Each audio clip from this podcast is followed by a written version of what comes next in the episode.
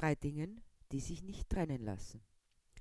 So waren es auch genau diese drei Dinge, die Zoe Artist mit bürgerlichem Namen Zoe Andras, die Heldin meines Romans Ungezähmt Anleitung zum Widerstand, als ihre Kernthemen begriff und umsetzte. Zoe wurde Architektin, weil sie einen Brotberuf brauchte. Zoe hatte sich verehelicht und eine Familie gegründet, weil man das so macht. Doch irgendwann kam der Punkt, an dem sie sich von all dem befreite, ihre Ehe und den soliden Brotberuf, hinter sich ließ, um Designerin zu werden und vor allem Malerin. Auf diesem Weg begegnen ihr natürlich auch Männer, mit denen sie in Beziehung tritt, drei völlig unterschiedliche Charaktere. Der erste ist Jacques Bion, der berühmte Maler, der mit einer Amerikanerin, Emma Coleman, verheiratet ist, gerne den unabhängigen Lebemann spielt, aber letztlich völlig unter der Knute seiner Frau steht. Der zweite ist Jacques Sohn, Jeff Coleman, seines Zeichens angehender Jurist und Tierrechtsaktivist bei der LLL, der Life Liberation League. Er zeigt Zoe, welches Leid es in Tierfabriken gibt, aber auch, dass es Menschen gibt, die ganz und gar in ihrer Mission aufgehen. Der dritte ist Sindir Jonsson, ein isländischer Biologe, der seit einem Autounfall im Rollstuhl sitzt. Zoe lernt von allen dreien verschiedenste Facetten des Lebens kennen. Bei ihrer ersten Ausstellung, die ihre und Jacques Werke zeigt, begegnen sich die drei Männer zum ersten Mal. Es ist interessant, wie sie miteinander umgehen, aber auch mit ihrer gemeinsamen Freundin. Diese Stelle werde ich euch nun vorstellen. Endlich waren Jacques und Zoe genug herumgereicht worden und sie konnte sich ein Brötchen vom Buffet schnappen. Da erst merkte sie, wie ausgehungert sie war. Ich denke, begann Jacques, Zoe zugewandt, Du bist auf dem richtigen Weg und gemeinsam können wir noch viel erreichen. Aha, sagte Zoe kurz zwischen zwei Bissen. Aber das setzt voraus, dass du dich gänzlich konzentrierst und alles andere, was nicht unmittelbar mit deiner Kunst zu tun hat, beiseite lässt, erklärte er ihr. Für einen Moment blieb Zoe der Mund offen stehen. Hat er das tatsächlich gesagt? Und wenn, hat er es so gemeint, wie er es gesagt hatte? Dann erst bemerkte sie ihren weit aufgesperrten Mund, den sie sofort schloss, hinunterschluckte, um zu einer Erwiderung anzusetzen, als ihr jemand zuvorkam. Du weißt, dass Kunst vom Leben gespeist ist, hörte sie eine vertraute Stimme, Jeffs Stimme. Wenn du jetzt sagst, dass sie sich völlig auf das konzentrieren soll, dann sollte es eigentlich heißen, geh hinaus ins Leben, lebe es und dann male. Doch was du meinst, ist, dass du willst, dass sie sich zu Hause einsperrt, um auf deine Anweisungen zu warten. Aber das würde ihre Kunst so steril machen, wie sie deine über viele Jahre war. Ich will, dass sie lebt, aber achtsam. Zwar aufmerksam, aber zielgerichtet, erwiderte Jacques sowie Jeff über Zoes Kopf hinweg. Du ziehst sie in deinen Aktionismus hinein, in deine rigide dogmatische Sicht der Welt und wirst sie über kurz oder lang kaputt machen weil sie es nicht tragen kann. Ich weiß mehr, als du mir zutraust über das Leid und das Elend, und es ist auch großartig, wie du dich mit allen dir zur Verfügung stehenden Mitteln dafür einsetzt, dass es weniger wird. Keine Frage. Aber sie vermag es nicht zu tragen. Wenn sie das Leben so lebt, wie du es verstehst, ruiniert sie sich. Und damit ist keinem geholfen.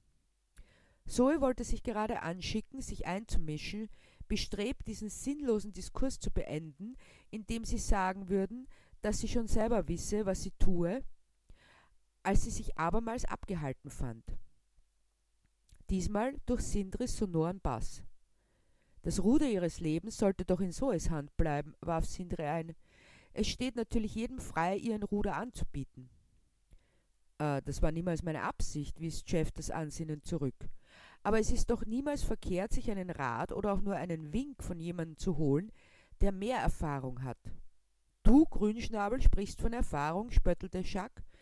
Wenn jemand berechtigt ist, die Hand zu reichen, indem er am reichen Schatz seiner Erfahrungen teilhaben lässt, dann bin das wohl ich. Deshalb sollte sie auf mich hören. Zoe versuchte ein weiteres Mal sich einzumischen. aber die drei Männer redeten in einer Art und Weise über sie, die erkennen ließ, dass sie ihre Anwesenheit völlig vergessen hatten. Wie reichhaltig und vielfältig Erfahrungen sind, ist keine Frage der Lebensjahre, warf Sindri ein. Es gibt Menschen, die sechs Jahrzehnte und mehr mit Leben verbracht haben und dennoch keinerlei Erfahrungen haben, weil sie ihre eingespielten Pfade niemals verlassen haben. Das hat gesessen, dachte Zoe anerkennend. Doch wenn sie meinte, dass sie nun das Ruder bekam, wie es doch angedeutet wurde, hatte sie sich geirrt. Das ist durchaus möglich. Normale Menschen, die nichts kennen als die Universität und die Bücher und vom Leben keine Ahnung haben, meinte Jacques, und die Feindseligkeit war mit Händen zu greifen. Die können ewig leben und haben dennoch keine wirklichen Erfahrungen vorzuweisen. Wenn, dann sind sie aus zweiter Hand. Aber was nutzen die Erfahrungen von Insekten für sie? Aber wenn, dann bin ich derjenige, der etwas über das Leben erzählen kann, brachte sich nun Jeff wieder ein. Ich habe in diesen Jahren des Aktivismus mehr gesehen und erlebt als ihr beide miteinander. Ah, und letztlich war es doch immer das Gleiche, spöttelte Chuck. Du warst draußen, hast dich im Weiß Gott was für Dreck gewälzt, aber so wenig wie der Soldat vom Krieg versteht, nur weil er dabei war, so wenig verstehst du von Erfahrungen, nur weil du eine Zeit lang vor der Haustür warst. Der General, der Stratege versteht, was er tut, nicht der Taktiker. Und du willst der General sein? Du willst dich als der große Stratege bezeichnen? Der den Gesamtüberblick hat? fragt Jeff höhnisch. Da kann man sich als Soldat gleich ein Kreuz beiseite stellen lassen. Und vor allem spricht eure Weltgewandtheit und Lebensklugheit daraus, dass ihr euch beflegelt wie kleine Jungen in der Sandkiste, sagte Sindri sarkastisch. Ich will nur verhindern, dass Zoe auf diesen Burschen hereinfällt, der sie doch nur für seine eigenen Zwecke benutzt und nicht davor zurückschreckt, sie zu seinem Bauernopfer zu machen, erklärte Jacques. So sehr ich auch bedauere, das über meinen eigenen Sohn sagen zu müssen, aber ich muss sie vor dir schützen. Indem du sie zu deinem persönlichen Maskottchen degradierst und jeden ihre Schritte kontrollierst? schleuderte Jeff seinem Vater entgegen. Du benutzt Menschen wie Spielzeug und siehst es noch nicht einmal. Die Journalisten waren gegangen, auch die Kritiker, und mit ihnen der Großteil der BesucherInnen. Es musste wohl schon spät sein, doch Zoe sah nicht auf die Uhr. Es gab ihr immer ein Gefühl von Unbeschwertheit und Leichtigkeit, wenn sie nicht wusste, wie spät es war. Manchmal war es unabdingbar, die Uhrzeit nicht außer Acht zu lassen. Aber heute hatte sie nichts mehr vor und auch der nächste Morgen würde nicht damit beginnen, dass ihr Wecker sie aus dem Schlaf reißen würde. Es war nicht notwendig, es war dunkel, Nacht. Das war alles, was sie zu wissen brauchte. Ab und an lief noch Camille, die Besitzerin der Ausstellungsräume, an ihr vorbei, war aber bereits damit beschäftigt, die Veranstaltung zu beenden, das Buffet abzuräumen und so weit Ordnung zu machen, dass es niemandem auffiel, aber schon etliches erledigt war, damit am nächsten Tag wieder Besucher in die Galerie eingelassen werden konnten. Und mitten zwischen den Bildern standen bzw. saßen drei Männer, die sich um Zoe stritten, als wäre sie ihr Eigentum. Stellvertretend, ausweichend, und doch war es so präsent, dass es sie in Erstaunen versetzte, es so lange nicht bemerkt zu haben.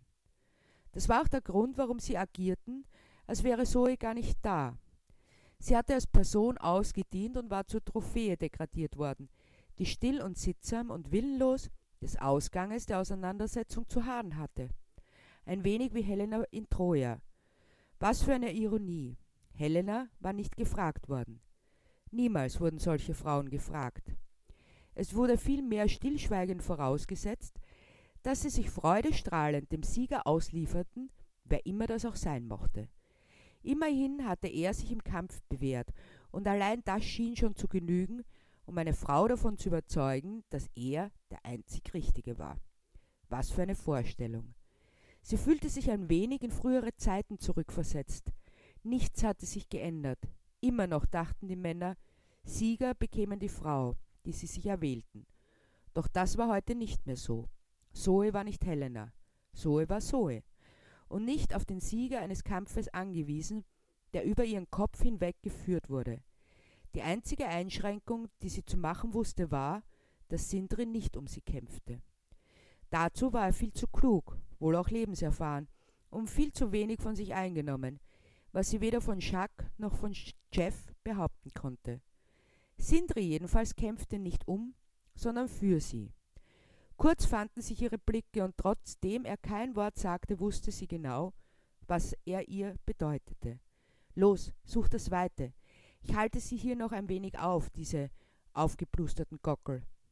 Freudig lächelte Zoe ihm zu, schickte ihm noch einen Kuss und verließ die Galerie.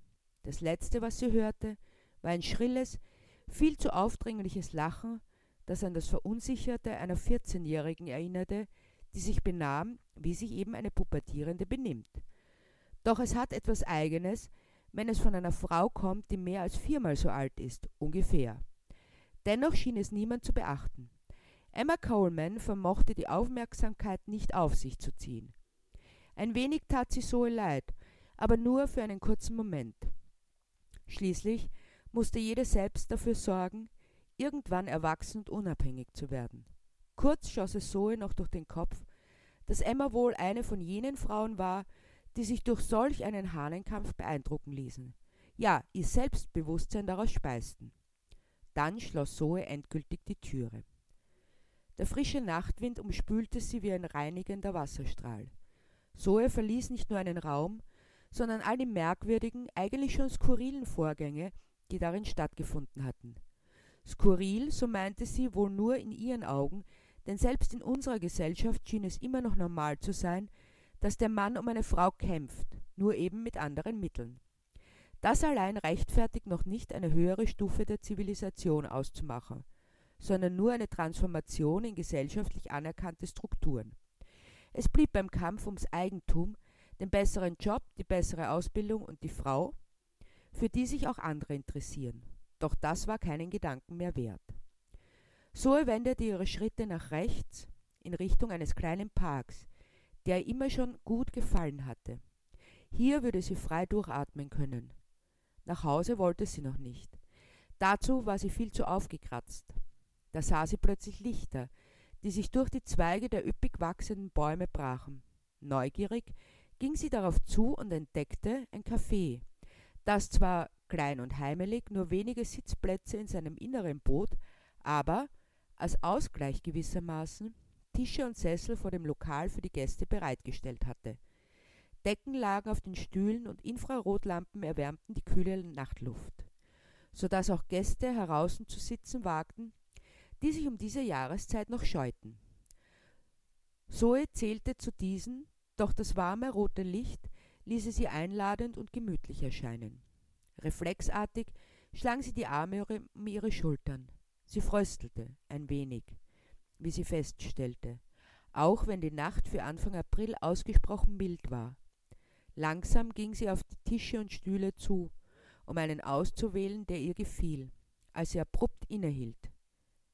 Diese Augen kannte sie doch, auch wenn sie sie nur einmal gesehen hatte. Graue, warme Augen, die sie anzulächeln schienen.